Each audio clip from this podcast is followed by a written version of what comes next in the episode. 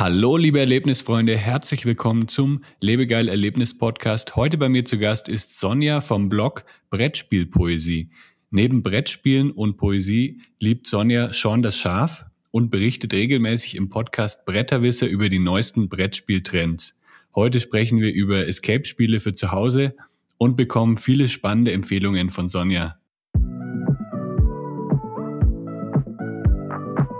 Das ist der Lebegeil Erlebnis Podcast mit Jan, Stein. Entdecke die coolsten Freizeitaktivitäten, Erlebnisse und Ziele für deine Abenteuerreise. Lebegeil. Lebegeil.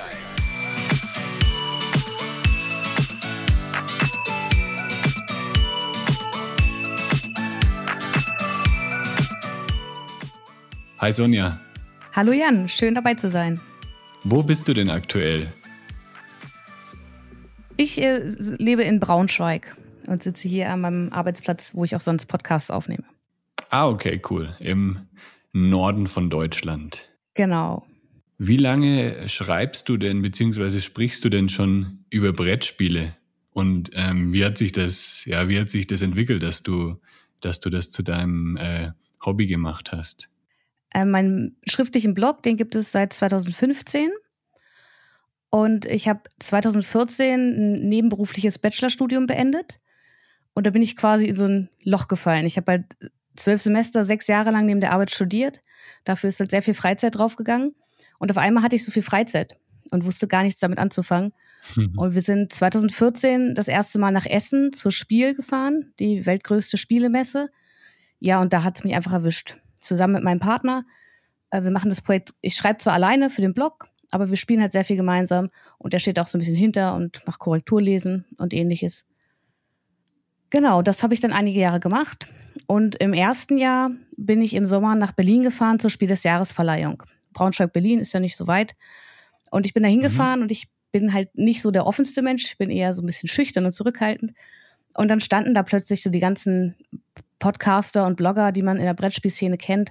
Also Hunter und Kron sind ja mit die bekanntesten YouTuber und eben auch die Bretterwisser, vertreten durch Matthias und Arne. Und ähm, ja, ich habe dann allen Mut zusammengerissen und bin zu den Jungs rübergegangen und die haben mich ganz herzlich aufgenommen. Mhm. Und deswegen hatte ich auch von vornherein so eine enge Verbindung zu den Bretterwissern. Ja, und dann ähm, war es 2018. Da konnte der Arne leider nicht nach Essen kommen. Und dann wurde gefragt, ja, äh, wir bräuchten hier aus dem Bibelnetzwerk jemanden, der mit uns über die Neuheiten-Show geht. Das ist immer so ein spezieller Bereich, wo die ganzen Neuheiten aufgebaut sind, wo die Jungs uns immer erzählen, was sie sehen und was sie über die neuen Spiele schon wissen. Ja, da hatte ich einfach Bock zu und dann habe ich mitgemacht. Und dann kamen wir so ins Gespräch und die Jungs sagten, ja, wir hätten ja gerne Verstärkung, gerne auch mal eine weibliche Person, die mitmacht. Ja, und dann kam eins zum anderen und dann bin ich Ende 2018 bei den Jungs eingestiegen und mache seitdem regelmäßig Podcasts mit denen. Und ihr berichtet dann, ähm, wie oft, wie oft äh, erscheint der Podcast dann? Der erscheint einmal die Woche. Ähm, ganz unterschiedliche Dinge. Also wir versuchen uns oft Gäste einzuladen zu bestimmten Themen. Ähm, es gibt sogenannte Auf den Tisch Folgen. Da sprechen wir einfach über Spiele, die wir gespielt haben. Das geht dann so in Richtung Rezension von Spielen. Wir versuchen aber auch so Themen drumherum mal abzudecken.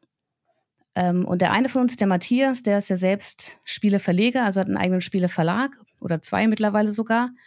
Und äh, der hat dann auch so eine ähm, Metafolge, wo er einfach so ein bisschen über die Spieleszene spricht und was da gerade aktuelles los ist. Also wir versuchen da schon verschiedene Themenbereiche rund um Brettspiele abzudecken. Und wenn du selber Brettspiele machst, ähm, gewinnst du denn meistens? Eher nicht. Eher nicht. Okay.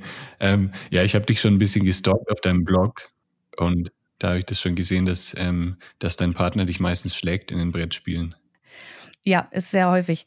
Äh, wobei man da sagen muss, äh, ich brauche halt relativ lange, bis ich Brettspielregeln richtig umsetzen kann. Bei meinem Freund mhm. ist es so, der, der liest die Regel oder hört die Regel und der weiß sofort, was er zu, was er zu tun hat, worauf es ankommt. Und kann dadurch äh, in der Regel auch in den ersten Partien schon hohe Punktzahlen erreichen. Ähm, dafür bleibt er auf diesem Level, weil da nicht viel nach oben ist. Während bei mir ist es eher so, die ersten Partien sind so zum Reinkommen, zum Lernen. Ähm, ich werde aber mit der Zeit in der Regel immer besser. Sodass ich dann irgendwann auch die Chance habe, ihn zu schlagen. Okay. Das ist interessant. Ähm, genau bei mir ist es auch meistens so, dass ich am Anfang Schwierigkeiten habe, eher so die Regeln zu verstehen. Ich versuche dann sogar immer YouTube-Tutorials zu finden zu den Spielen, weil das ja sicher jemand vorher schon mal ausprobiert hat und sich die ganzen Regeln schon durchgelesen hat und das vielleicht einfacher erklären kann. Weil manchmal sind die Regeln nicht so geil erklärt, finde ich, von den, von den Brettspielherstellern. Ja, das stimmt. Ich, ich hasse es auch ehrlich gesagt, Regeln zu lesen. Ich bin da auch ganz schlecht drin. Also ich bin jemand, der, der liest viel quer, aber gerade bei Brettspielregeln gibt es einfach Details, die ich dann überlese. Und die können ja das Spielgeschehen dann doch schon sehr beeinflussen. Deswegen bin ich da ganz froh, dass äh, mein Partner in der Regel die Regeln liest und mir das erklärt. Äh, wobei ich in letzter Zeit schon dazu übergegangen bin, auch ein bisschen daran zu arbeiten, dass ich selber besser Regeln verstehen und dann auch wiedergeben kann, damit andere mitspielen können. Also da versuche ich ein bisschen an mir zu arbeiten. Aber ich spiele wesentlich lieber, als dass ich mir die Regeln aneigne und anderen erkläre. Wie ist es denn bei den, bei den Escape Room Brettspielen? Weil darum geht's ja heute in unserem Podcast. Ähm, da habe ich auch schon einige gespielt von der Marke ähm, Exit, also von, vom Kosmos Verlag. Mhm. Und da fand ich es auch genau. am Anfang ein bisschen schwierig, das zu verstehen. Also da waren, da gibt es auch ziemlich viele Regeln und dann weiß man, wusste ich irgendwie nicht genau, was ich jetzt am Anfang anfassen darf. Und da muss man irgendwie sehr viele Kartenstapel bilden und so. Ähm, ging dir das auch so oder bist du da relativ einfach reingekommen? Ich überlege gerade, das ist jetzt schon relativ lange her, dass das erste Exit gespielt habe. Wir haben jetzt gerade am Wochenende wieder eines gespielt, aber die sind ja von den Regeln alle sehr, sehr ähnlich. Das heißt, mittlerweile weiß man, worauf es ankommt. Man holt die Karten raus, baut die Stapel zusammen. Ja ähm, ist gerade schwer, mich zu erinnern, wie das beim allerersten war. Aber ich glaube eigentlich, dass das relativ gut ging. Ich denke, dass wir dadurch durch andere Brettspiele auch einfach ein bisschen geübter daran sind, sowas zu verstehen und umzusetzen. Ja, ja, wahrscheinlich. Ähm, jetzt, genau, Escape-Spiele für zu Hause. Also ich habe schon genannt, äh, die Marke, also Cosmos mit den Exit-Spielen. Was gibt's denn noch so für, für Hersteller? Hast du da vielleicht auch eine, eine bestimmte Empfehlung, was es jetzt ähm, aktuell für gute Spiele gibt. Also ich habe bis jetzt, ich glaube, vier oder fünf gespielt, die waren alle von Exit bisher. Also ich habe da auch noch keine Erfahrung, was es jetzt für andere Hersteller gibt und was da vielleicht gut ist und welches, welches man besonders empfehlen kann. Gut, also zu Exit würde ich nochmal sagen, es ist in meinen Augen auf jeden Fall das Beste momentan auf dem Markt. Ähm, es ist sehr variantenreich und Exit bietet halt auch immer wieder sehr, ähm, ja, sehr gute umgeset gut umgesetzte Spielideen. Äh, bei Exit ist ja das Spezielle dadurch, dass man alles Material irgendwie zerstören kann. Man kann es beschreiben, man kann es äh, zerschneiden. Und da gibt es natürlich immer Diskussionen, sollte man sowas machen. Aber ich denke, so ein Spiel kostet irgendwie 10, 12 Euro. Und da finde ich es auch in Ordnung. Aber gerade diese Möglichkeit, das Spielmaterial zu zerstören, ermöglicht halt überhaupt erst die tollen Rätsel, die bei Exit drin sind. Ja, und wie ja, gesagt, klar. wir haben gerade jetzt am Wochenende wieder eines gespielt natürlich mit, mit jedem ähm, Escape-Spiel, was man spielt, oder auch gerade bei den Excel-Spielen, hat man so, lernt man natürlich dazu. Man weiß schon, worauf kommt es an, was muss ich mir jetzt an dem Spielmaterial besonders angucken. Aber dennoch schaffen sie es auch immer wieder, überraschende Rätsel hineinzupacken. Und also Exit ist in meinen Augen auf jeden Fall eine sehr gute Empfehlung, wenn es ähm, um Escape Room Spiele für zu Hause geht. Ja, sonst äh, finde ich Unlock super. Das ist äh, vom Verlag Space Cowboys, wird in Deutschland vom Asmodee Verlag vertrieben. Ähm, Unlock geht einen etwas anderen Weg. Unlock wird, bei Unlock wird nichts zerstört. Es besteht nur aus Karten und einer App, die sich auch gut weiterentwickelt hat. Es gibt mhm. mittlerweile sieben von diesen Unlock-Boxen und in jeder Box sind immer drei Kartenstapel drin, in drei Schwierigkeitsgraden, also so einfach, mittel und schwierig. Der schwierige kann dann auch schon mal bis zu 90 Minuten dauern. Ähm, und die gefallen mir auch ziemlich gut. Da geht es schon ein bisschen mehr weg vom Escape Raum oder Escape Room selbst. Also die, die ersten Spiele waren natürlich so, man hat irgendwie einen Ort, wo man eingesperrt ist und man muss irgendwie entkommen. Äh, aber auch bei den Exit ist es später so, dass, dass es eigentlich eher Geschichten sind, die man erlebt. Irgendwas, was man unter Zeitdruck erledigen muss, irgendeine Aufgabe, die man zu tun hat. Ähm, das ist bei Unlock auch der Fall. Da gibt es auch ziemlich coole Stories. Ist auch immer mal wieder einer dabei. Man sagt, ja, das war jetzt vielleicht nicht so. Ähm, aber grundsätzlich gefällt mir Unlock auch ziemlich gut. Man hat halt Karten, die sind alle durchnummeriert. Und äh, man kann dann diese Karten kombinieren. Es geht so ein bisschen in, in Point-and-Click-Adventure-Richtung eher. Ähm, es gibt so Puzzleteile, blaue und rote, und man weiß halt, dass man blau und rot kombinieren kann. Und dann muss man halt gucken. Ich habe ja irgendwie eine Truhe und dann habe ich da einen Schlüssel, dann verbinde ich die beiden. Das heißt, ich addiere einfach die Zahlen und gucke, ob ich so eine Karte im Deck finde. Dann kann ich die umdrehen. Äh, in der App kann ich, habe ich die Möglichkeit, Codes einzugeben, wenn ich irgendwo was rausfinde. Mhm. Und auch das funktioniert ziemlich gut. Cool, das klingt ziemlich cool. Das werde ich mir auch mal auf jeden Fall merken für, für mein nächstes, äh, für meine nächste Bestellung. Hier in Mexiko ist es ein bisschen schwierig, diese Spiele zu bekommen. Also Exit kriegt man hier ohne Probleme, aber genau andere Spiele sind bei Amazon kaum gelistet. Deswegen ja, muss ich mal gucken, wie ich das importieren kann hier. Ähm, wie läuft denn genau so ein Escape-Spiel ab für zu Hause? Weil ähm, es ist ja sicher nicht so einfach, das von einem echten Escape Room auf ja, auf ein Brettspiel zu übertragen. Hm. Ja, da hat jedes System, glaube ich, so seine eigenen Punkte. Ähm, es ist natürlich so, also vieles wird halt über Karten gesteuert und man hat vielleicht mal einen Spielplan, der einen Raum zeigt. Ähm, aber auch da geht es darum, sich halt genau anzugucken, was habe ich vor mir, was habe ich hier für Gegenstände. Ähm, bei dem Unlock ist es zum Beispiel so, dass man auch auf den Karten Zahlen finden kann. Und wenn ich irgendwo sehe, ah, da hinten in diesem Fenster sehe ich eine 7, jetzt kann ich vielleicht die Karte mhm. 7 aufdecken. Ähm, das war in den ersten Unlock-Fällen noch ein bisschen, sag ich mal, extremer. Da hatte man wirklich das Gefühl, okay, ich suche jetzt hier diese Karten einfach nur nach den Zahlen ab. Da hatte man dann auch irgendwann schon Zahlen gesehen, die gar nicht existiert haben, weil einfach irgendwie ein Schnörkel auf der Tapete war, den man für eine Zahl gehalten hat. Ähm, aber da sind die Unlock-Boxen, wie gesagt, es gibt mittlerweile sieben Stück, haben sich gut weiterentwickelt, dass es halt weniger dieses Suchspiel ist. Ja, und sonst bei Exit hat man halt ein kleines Heft immer dazu, zu den Karten zusätzlich. Ähm, da stehen dann irgendwelche besonderen Hinweise drin, irgendwelche Abbildungen, teilweise auch von Räumen ähm, oder auch irgendwelche Gegenstände, die abgebildet sind. Ähm, eins würde ich gerne noch nennen, zwar ist es Escape Room, das Spiel von Norris. Die haben es mhm. ganz gut gelöst. Da ist so ein Chronodecoder dabei, nennt sich der. Das ist halt wirklich so ein kleines äh, Plastikmaschinchen, da kommen Batterien rein und da drückt man zu Beginn auf den Startknopf und dann läuft, läuft so ein Timer runter, 60 Minuten. Und das finde ich, oder fand ich damals, das war auch eins der ersten Escape Room-Spiele zusammen mit Exit.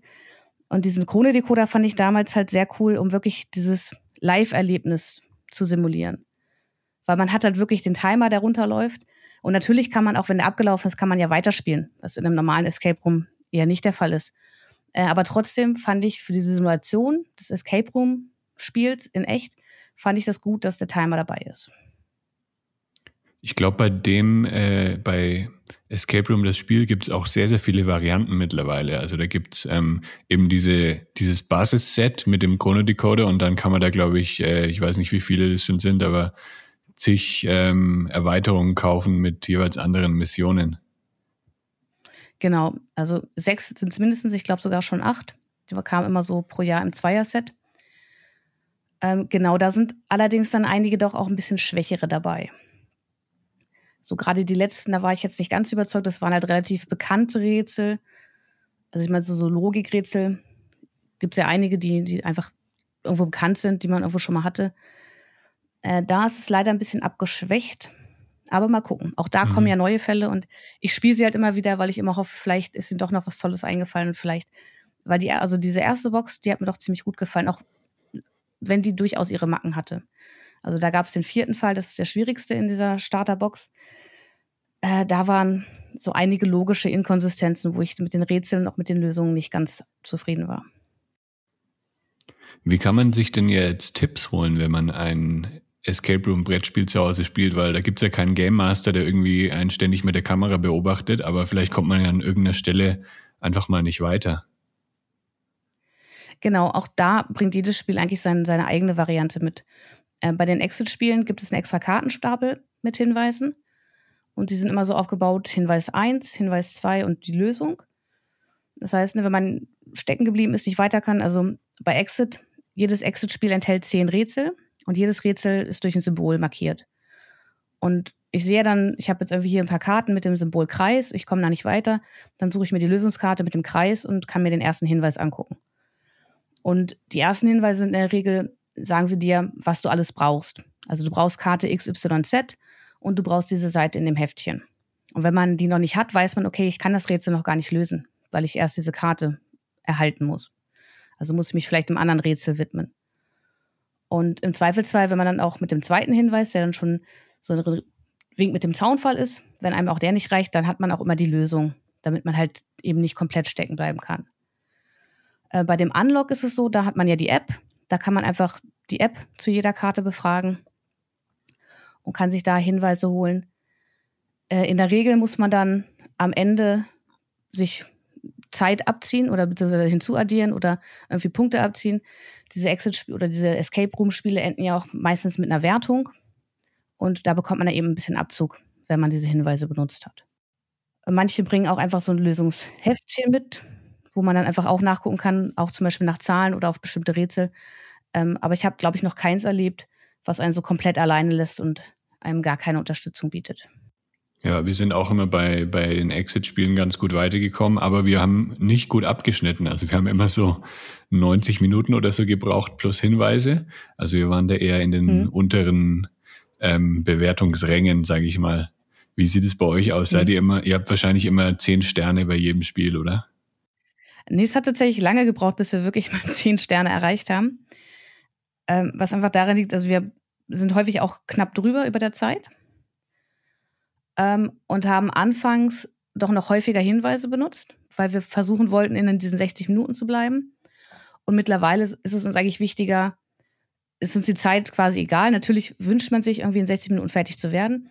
Uns ist es aber mittlerweile wichtiger, ohne Hinweise auszukommen. Und dann eben doch noch mal ein paar Minuten länger drüber nachzudenken, bevor wir uns einen Hinweis anschauen.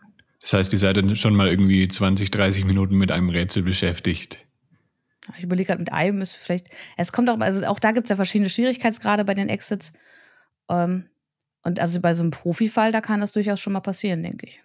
Gibt es irgendwie auch Unterschiede zwischen Spielen für Einsteiger und Fortgeschrittene? Weil wenn ich jetzt schon mal, oder, oder unterscheidet sich das, wenn ich jetzt schon, sagen wir mal, 20 Escape Rooms in echt gespielt habe, ähm, sollte ich dann trotzdem mit einem einfachen ähm, Escape Room Brettspiel anfangen oder kann ich dann gleich äh, mit einem höheren Schwierigkeitsgrad einsteigen? Ja, muss ich kurz drüber nachdenken. Ähm, also bei Exit ist es ja sehr, also Exit gibt es ja wirklich in drei bekannten Schwierigkeitsstufen. Es gibt welche für Einsteiger, für Fortgeschrittene und für Profis. Ähm, und bei den Einsteigerfällen ist das Besondere, ich hatte ja gesagt, die bestehen zum einen aus diesen Kartendecks, aber auch aus unserem Heftchen. Und bei dem in Häkchen normalen, also dem fortgeschrittenen Fällen, hat man halt das Heft und darf sich von vornherein alle Seiten anschauen. Und da hat man halt auch immer eine Vielzahl an Karten, auch Karten zu Rätseln, die man noch gar nicht lösen kann, weil einem noch Informationen dazu fehlen. Ähm, Im Gegensatz dazu hat man bei den Einsteigerfällen, da ist es wirklich so, man darf immer nur die nächsten zwei Seiten in diesem Heftchen anschauen und man bekommt auch nur die Rätselkarten, die man gerade aktuell benötigt. Also dadurch gibt es halt so eine kleine Hilfestellung, man wird ein bisschen an die Hand genommen, äh, wie man von Rätsel zu Rätsel kommt. Wie gesagt, auch wir spielen immer noch die Einsteigerfälle, weil da trotzdem noch coole Rätsel drin sind. Aber da denke ich, jemand, der schon viele echte Escape-Räume gemacht hat, der kann da durchaus mit fortgeschrittenen anfangen. Und die Profifälle, die sind schon tatsächlich was für Profis. Da würde ich auch sagen, sollte man vorher sich mit diesem Exit-System mal bekannt gemacht haben und einfach mit so einem fortgeschrittenen Fall vielleicht lieber anfangen.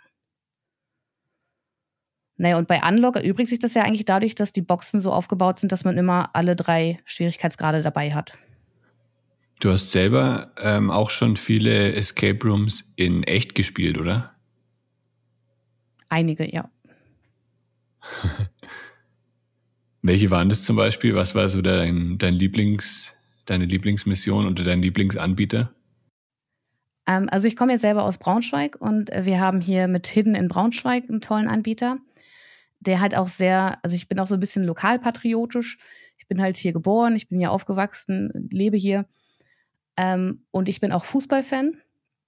Und zwar von Eintracht Braunschweig. Und Hidden in Braunschweig hat hier einen Eintracht Braunschweig-Raum gemacht. Den haben sie vor kurzem eröffnet. Ah, cool. Der ist natürlich für mich als Fußballfan einfach das, das Besondere, weil man sich da halt so thematisch einfach total wohlfühlt. Und daneben haben die noch einen Jägermeisterraum. Jägermeister kommt ja aus Wolfenbüttel, das ist eine Nachbarstadt von Braunschweig. Ähm, und das ist, glaube ich, der, der mir bisher am besten gefallen hat. Ja, das finde ich cool, wenn die, wenn die Escape Room Anbieter das auch ein bisschen so lokal ähm, branden und dann eben ja so lokale Besonderheiten mit reinnehmen. Sonst sind halt solche Escape Rooms auch teilweise schnell ersetzbar, wenn halt das Thema identisch ist jetzt in Berlin und in München und man da nicht irgendwie eine Besonderheit, genau. Besonderheit hat. Und ja, das ist ganz cool umgesetzt. Da gibt es zum Beispiel auch in äh, Mönchengladbach einen ähm, ja, Borussia Mönchengladbach-Raum bei Exit Out.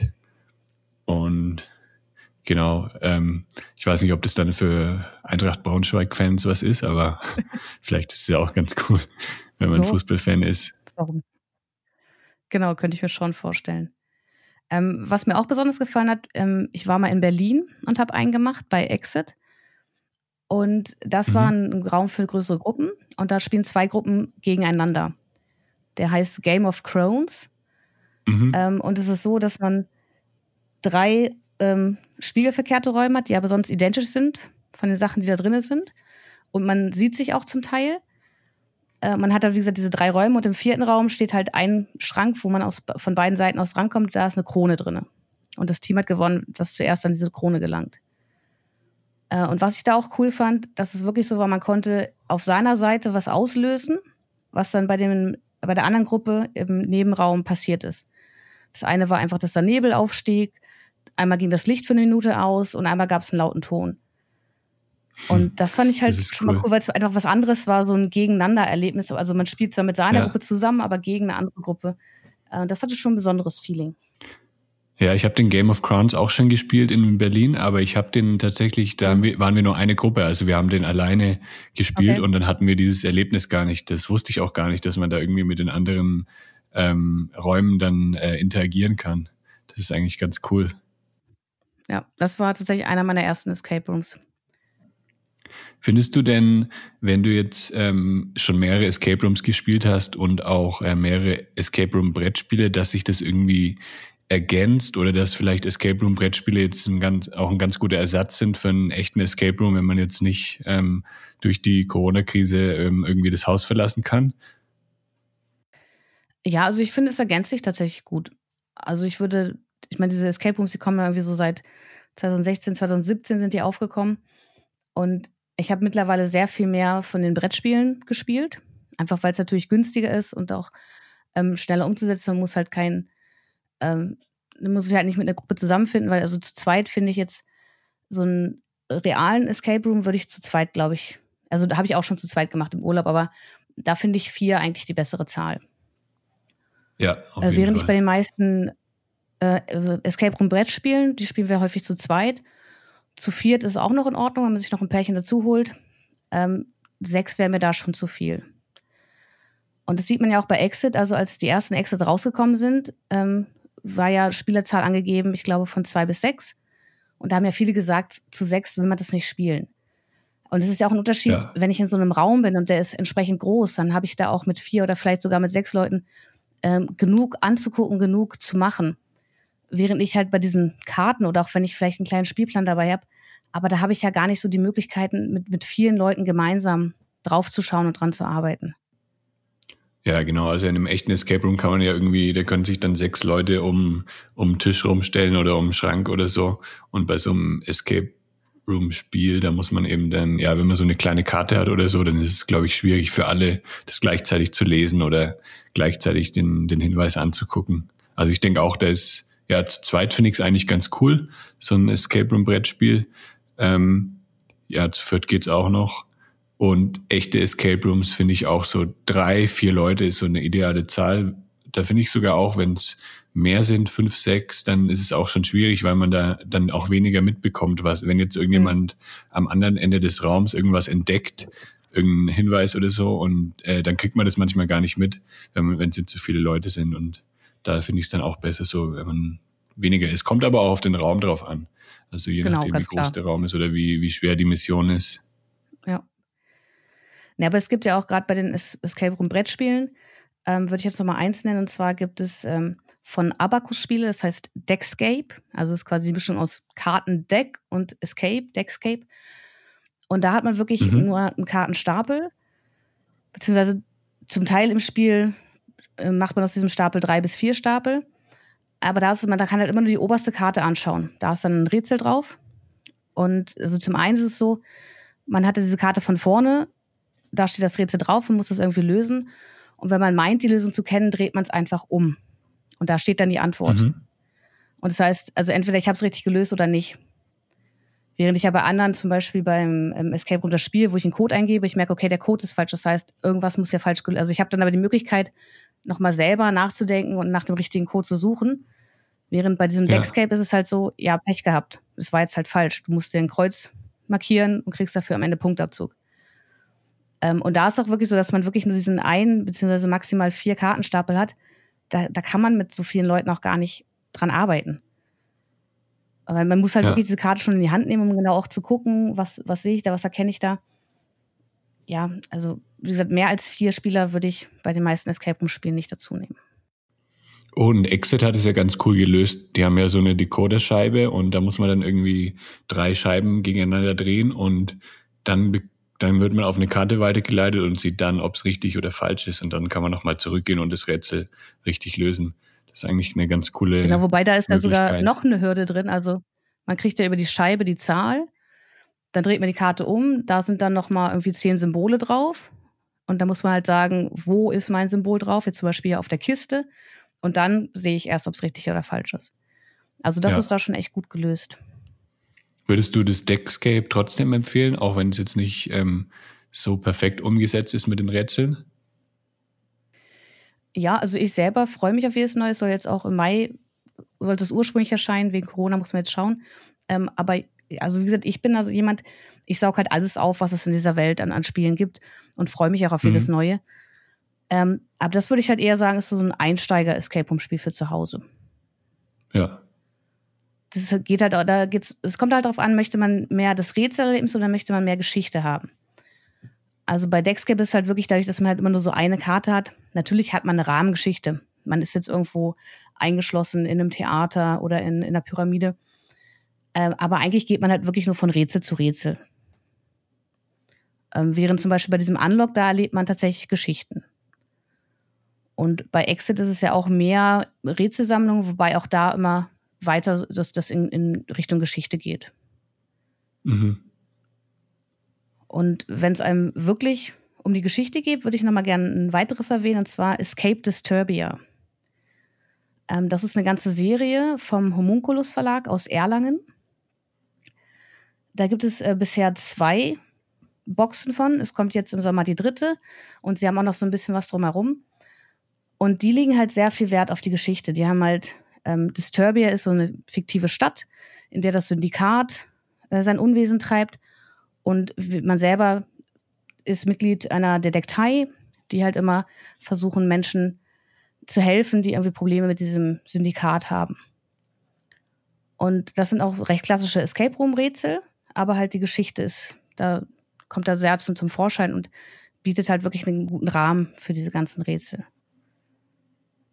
Und da merkt man auch wirklich die, die Liebe zum Detail. Das ist eigentlich ein Buchverlag, der kleine ein recht kleiner Verlag, der so Indie-Bücher rausgebracht hat. Und jetzt ähm, haben sie da ihre eigene Escape-Welt geschaffen. Cool, das klingt auch richtig gut und das werde ich auch mal ausprobieren, denke ich, wenn ich irgendwie mal die Chance habe, das zu bestellen. ähm, das, ich verlinke euch auch. Also ich habe sogar einen Blogartikel geschrieben über ähm, Escape Room Spiele für zu Hause. Also wenn ihr, wenn euch das interessiert, dann geht einfach auf lebegeil.de slash podcast. Da findet ihr die Show Notes für die aktuelle Episode und da habe ich auch noch mal ein paar Anbieter verlinkt. Welche anderen Brettspiele würdest du denn noch empfehlen, Sonja, die jetzt keine Escape-Spiele sind, aber die vielleicht auch so ein bisschen in die Richtung gehen? Ja, das ist ja momentan ein Genre, was, was ziemlich aufkommt. Also zum einen sind Escape Room-Spiele, aber recht nah verwandt sind ja so Detektivspiele. Mhm. Ähm, und da gibt es auch verschiedene, auch wirklich richtig gute. Ähm, zum einen muss man da ganz klar erwähnen, Detective von Pegasus Spiele beziehungsweise Portal Games im Original. Das war letztes Jahr auch zum Kennerspiel des Jahres nominiert. Hat es nicht gewonnen. Ich nehme an, weil es schon am oberen Ende des Kennerspiels von der Komplexität. Da ist es halt auch so, dass man, ähm, man gehört zur Polizei und es gibt da so einen Fall, der in, in fünf Einzelfälle quasi eingeteilt ist, hat aber alles so einen großen Zusammenhang. und man spielt pro Fall gut zwei bis vier Stunden. Und man fühlt sich halt wirklich wie so ein richtiger Detektiv. Man hat nicht das Gefühl, dass man ein Brettspiel spielt, sondern äh, man bekommt halt über Karten irgendwelche Hinweise. Es gibt eine, eine Online-Datenbank, auf die man zugreifen mhm. kann. Da gibt es auch Zugang zu irgendwelchen Wikipedia-Artikeln, die extra dafür erstellt wurden. Und man hat dann wirklich cool. richtig das Gefühl, wirklich Detektivarbeit zu leisten. Aber es ist halt so, wie gesagt, das ja. sind diese fünf Fälle mit zwei bis vier Stunden. Man sollte da schon die gleiche Gruppe zusammenfinden. Ist natürlich recht zeitintensiv, muss man erstmal haben. Ähm, ansonsten in eine ähnliche Richtung gehen die Detective Stories von ID Venture. Die bieten auch Escape Room Spiele an, aber eben auch diese Detective Stories. Und die sind ähnlich. Da bekommt man einfach einen Umschlag mit ganz viel Material, mit Zeugenaussagen, mit Bildern, mit irgendwelchen Gegenständen. Und jemand wurde für einen Mord äh, verantwortlich gemacht. Und der bittet uns jetzt hier, ich war es nicht, bitte findet den wahren Täter und holt mich hier raus. Und das fand ich richtig gut. Man ist, also es ist halt schon eher was für erfahrenere Spieler, weil man ist halt, wird vom Spiel relativ alleine gelassen. Man bekommt halt das, das Szenario und hier, ihr habt das ganze Material, um den wahren Mörder zu finden. Legt los. Ja. Und dann arbeitet man sich da halt einfach wirklich durch. Es gibt natürlich trotzdem eine Online-Hilfe. Man kann sich dazu zu jedem Stück Material, was man hat, auch Informationen geben lassen. Aber auch das funktioniert halt richtig gut. Ja, es klingt alles richtig, richtig cool. Es gibt so viele Spiele da draußen und ich glaube, ähm, was eher die Schwierigkeit ist, ja, irgendwie die Zeit zu finden, so viele Spiele zu machen. Ähm, ja. wie, wie, wie viele Stunden spielst du denn pro Woche Brettspiele? Äh, das kann ich so aus dem Kopf gar nicht sagen. Mein Freund trackt das alles in einer App. Boardgame Stats heißt die. okay. Ähm, aber es ist schon relativ viel. Also momentan ist es natürlich weniger geworden durch Corona. Normalerweise haben wir mehrere regelmäßige Runden. Wir haben eigentlich eine Mittwochsrunde, die sich jeden Mittwoch trifft. Ähm, dann haben wir eine Runde, die sich monatlich trifft. Wir spielen halt zu zweit sehr viel am Wochenende. Und am Wochenende haben wir sonst auch äh, regelmäßig uns irgendwie im Freundeskreis mit Familien getroffen.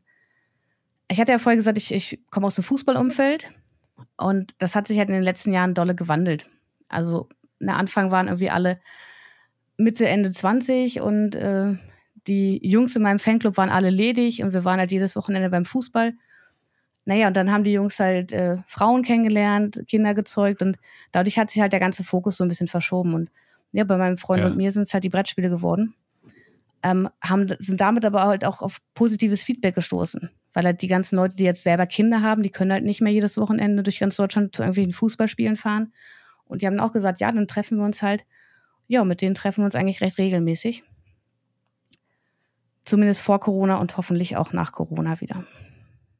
Gibt es denn noch irgendwelche Brettspiele, die man ganz gut online gegeneinander spielen kann? Also wenn jetzt, ähm, sagen wir mal, der andere auf der anderen Seite der Leitung auch das gleiche Spiel hat, dass man das irgendwie ja, kombinieren kann? Genau, also wir haben da in den letzten Wochen auch einiges ausprobiert. Äh, zum einen auch nochmal passend zum Hauptthema äh, gibt es ja auch diese Online-Escape Room-Spiele. Also viele ja. Anbieter von, von deutschen Escape Rooms bieten das ja an, dadurch, dass sie halt ihre Escape-Räume nicht öffnen können. Ähm, da hat uns am besten das von Ruhr Escape gefallen. Die haben so eine Sherlock at Home-Serie. Und da ist das Besondere, man muss angeben, an wie vielen Standorten, bis zu vier Standorte sind möglich. Und die Standorte bekommen zum Teil unterschiedliche Hinweise. Mhm. Das heißt, man hat ein Rätsel, man muss irgendwie drei Dinge kombinieren. Und der eine Standort hat den Teil, der zweite den, der dritte den. Und man muss sich halt genau sagen, was man sieht. Und das war für mich so, dass ich mich wirklich an einen realen Escape Room erinnert habe. Wo ne, der eine steht rechts in der Ecke, der andere steht links und man muss sich wirklich sagen, was man hier sieht, um das zu kombinieren und zu einer Lösung zu kommen. Ähm, da gab es jetzt fünf Fälle von zu so einem Gesamtthema und die waren zwar vom Schwierigkeitsgrad jetzt nicht besonders schwierig, aber halt dieses Zusammenarbeiten war da das ganz ja. Besondere dran. Ja, ansonsten funktioniert halt alles gut, was irgendwie Würfel hat, wo einer würfelt, sagt die Würfelzahl an und jeder äh, trägt auf seinem, das ist ja so eine Roll-and-Ride-Spiele, jeder kriegt irgendwie so einen Spielerzettel, wo er irgendwas einträgt, irgendwelche Linien macht, irgendwelche Zahlen, irgendwelche Kreuze macht. Das funktioniert gut. Dann im ähnlichen Genre Flip and Ride, wo man das gleiche hat mit, es werden Karten aufgedeckt und jeder macht anhand der aufgedeckten Karten irgendwelche Striche. Ja, das sind so die Spiele, die wir hauptsächlich in den letzten Wochen gespielt haben. Oder zum Beispiel das grandiose Kneipenquiz. Das ist ein kooperatives Quizspiel. Das kann man halt auch super über Skype spielen, weil eigentlich nur einer die Fragekarten haben muss, liest die für alle vor und dann können alle mhm. diskutieren und zu den Antworten gelangen. Ich glaube, da gibt es sogar einen ganz coolen Anbieter, der heißt Quiz Monkey und da kann man, äh, der hostet sozusagen ein Kneipenspiel online und dann kann man das gegen ganz viele andere Gruppen auch spielen. Okay, ja, das kenne ich noch nicht. Müsste ich mir mal angucken. Habe ich selber auch noch nicht gespielt, aber ich, ich folge denen auf Instagram und das sieht eigentlich immer ganz cool aus. Also ist bestimmt auch, ja, macht bestimmt auch Spaß. Weil beim Kneipenquiz ist das Problem, uns gehen, uns gehen leider langsam die Fragen aus. Äh, und zwar gab es eine Box mit, mit 700 Fragen, die ist schon durch. Jetzt kam pünktlich zum EM 2020 Jahr die Fußballedition raus. Die haben sie jetzt rausgebracht, bevor die EM abgesagt wurde. äh, aber da sind wir momentan ganz froh drüber. Gerade mit unserer Fußballtruppe haben wir natürlich auch die Experten dabei. Ähm, es gibt auch zu diesem normalen Kneipenquiz schon zwei Erweiterungspacks mit 300, 300 Fragen, glaube ich. Oder 250 und wir, die haben wir jetzt auch schon durchgespielt. Also wir brauchen da unbedingt neuen Input. Ja, ich glaube, bei diesem Quiz Monkey ist es ganz cool. Da gibt es auch immer so Themenabende. Also einmal Star Wars Quiz oder Harry Potter Quiz oder halt irgendwie so thematisierte ähm, Dinge. Vielleicht kriegt ihr da auch noch mal ein paar coole Fragen, die ihr noch nicht hattet. Hm. Ja, werde ich mir auf jeden Fall anschauen. Und dann, ähm, was es auch noch gibt, sind ähm, auch Bücher, Escape Room Bücher. Hast du da auch schon mal was gespielt? Ja, äh, auch da, also die Exit-Reihe. Da habe ich jetzt das aktuelle gerade noch, äh, bin ich noch mittendrin, aber die anderen habe ich schon gespielt ansonsten, also das ist ja ein Riesenmarkt.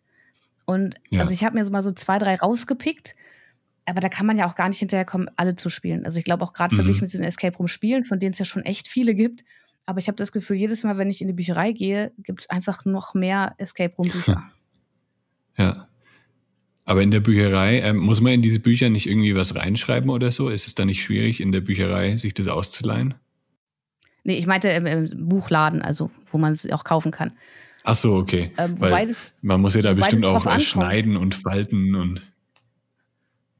Genau, das kommt ganz drauf an. Also bei diesem Exit gibt es auch tatsächlich Unterschiede. Also es gibt zum einen, hat Cosmos Bücher quasi eingekauft und denen einfach das Exit-Logo draufgepappt. Mhm. Ähm, das war im Original, ich glaube, ein amerikanischer oder ein australischer Autor, der es geschrieben hat. Die finde ich auch tatsächlich nicht so gut. Weil das sind einfach stumpfe Rätselsammlungen. Ah, das war das äh, Journal 29, oder? Genau, und dann gab es dann noch das Logbuch und äh, da gibt es irgendwie drei Stück mittlerweile von, von zwei verschiedenen Autoren. Die fand ich nicht so gelungen, aber es gibt halt auch diese Exit-Jugendbücher. Mhm. Die enthalten relativ viel Gesch Story. Es ist halt Jugendbuch. Muss man, muss man mögen, muss man abkönnen. Aber da sind die Rätsel von Inka und Markus Brandt. Das ist das Autorenpaar, was auch für die Exit-Spiele verantwortlich ist. Und da muss man wirklich ja. ausschneiden, knicken und ähnliches. Ähm, ich habe aber auch sonst einige Bücher, wo man eigentlich nur liest und äh, die Rätsel so lösen kann. Es gibt manche, wo man was beschreiben soll. Ich habe dann eigentlich, also ich habe sowas viel im Zug gelesen, dann habe ich immer einen Zettel dabei, wo ich mir dann eher, wenn zum Beispiel so ein Worträtsel ist, man hat irgendwie ein Gitter mit Buchstaben und muss irgendwas streichen. Sowas male ich mir dann eher ab, um die Bücher auch wieder verwenden zu können. Ja. Aber bei den Exit-Büchern ist schon speziell, also die, genau wie die Spiele, die sind halt darauf ausgelegt, dass man eben alles mit dem Material machen kann und auch soll an manchen Stellen. Ja, dann macht es auch am meisten Spaß, wenn man, wenn man das ganze Buch dann zerstören kann oder bei den Exit-Spielen ja. auch. Ähm, da finde ich es aber ehrlich genau. gesagt, ich finde es immer schade, wenn man dann am, am Ende das komplette Spiel einfach wegschmeißt. Also das ist, sieht irgendwie noch so, das ist einfach noch so neu und ähm, ist irgendwie immer ein komisches Gefühl, wenn man das dann einfach in, in Papiermüll schmeißt, aber ja, man kann es ja dann nicht mehr kann spielen, ich nicht beurteilen, meine ist. stehen alle noch im Schrank. Ach ja, klar. Ihr sammelt die ja wahrscheinlich alle. naja, irgendwann werden wir Platzprobleme kriegen, aber bis du soweit bist, sammeln wir sie noch alle. Jetzt noch zum Abschluss. Was ist denn dein absolutes Lieblingsbrettspiel aller Zeiten? Ja, ich muss kurz überlegen. Ähm, da würde ich nach wie vor Terraforming Mars nennen. Das war zum Kennerspiel des Jahres vor einigen Jahren nominiert. Ähm, auf den ersten Blick ist das thematisch überhaupt nicht meins. Also halt, ne, wir wollen den Mars besiedeln. Äh, wir müssen da für Wasser sorgen, für Sauerstoff ähm, und für Wärme, damit man da leben kann. Und thematisch holt mich das überhaupt nicht ab. Thematisch ist es so, vor der ersten Partie dachte ich, oh, muss das sein? Müssen wir das jetzt spielen? Aber das funktioniert einfach super gut. Das ist halt ein sogenannter Engine-Builder. Man hat Karten, die man ausspielt, die einem dann in späteren ähm, Zügen was bringen. Und das macht einfach immer wieder richtig Spaß. Und es gibt noch ein paar Spiele, die ich davor schon kannte und die ich davor schon super fand, aber also das, das Spiel, wo ich jetzt aktuell sagen würde, das ist mein absolutes Lieblingsspiel, das ist Terraforming Mars. Cool, das werde ich mir mal anschauen. Habe ich noch nie gehört. Da kann man auf deinem Blog bestimmt auch was drüber lesen, oder? Natürlich. Natürlich. Okay. Ähm, das verlinke ich euch natürlich auch noch in den Show Notes. Also ähm, geht einfach auf brettspielpoesie.de oder schaut auf lebegeil.de slash podcast. Da verlinke ich euch dann auch noch die, ähm, ja, die Sachen, die wir jetzt erwähnt haben in, in unserem Interview. Und ja, hört auf jeden Fall auch mal in den, in den Podcast rein. Bretterwisser, der erscheint einmal die Woche. An welchem Tag? Freitags erscheint er immer. Jeden Freitag, also jeden Freitag reinhören, wahrscheinlich bei Spotify, Podca äh, bei Apple Podcast überall zu hören. Vermutlich, da kenne ich mich leider nicht so genau aus. Aber okay, auf jeden Fall also kann du man bist nur die. Expertin für Spiele. Genau, und dienstags machen wir in der Regel Live-Aufnahmen. Da kann man dann über bretterwisser.de auch live mithören. Ah, cool. Also dienstags und freitags für alle Brettspiel-Fans und ähm, Escape Room-Fans einfach mal reinhören. Und dann sage ich vielen, vielen Dank für deine Zeit. Danke für die coolen Tipps, die du uns gegeben hast. Und ich schicke dann ganz liebe Grüße nach Braunschweig. Ja, vielen Dank für die Einladung. Hat wirklich Spaß gemacht und äh, liebe Grüße nach Mexiko. Danke, mach's gut. Tschüss. Das war der Lebegeil-Erlebnis-Podcast mit Jan Stein. Wenn dir diese Episode gefallen hat, hinterlasse eine Bewertung und abonniere meinen Podcast, damit du bei neuen Episoden immer gleich benachrichtigt wirst. Und jetzt viel Spaß beim Erleben. Lebe geil.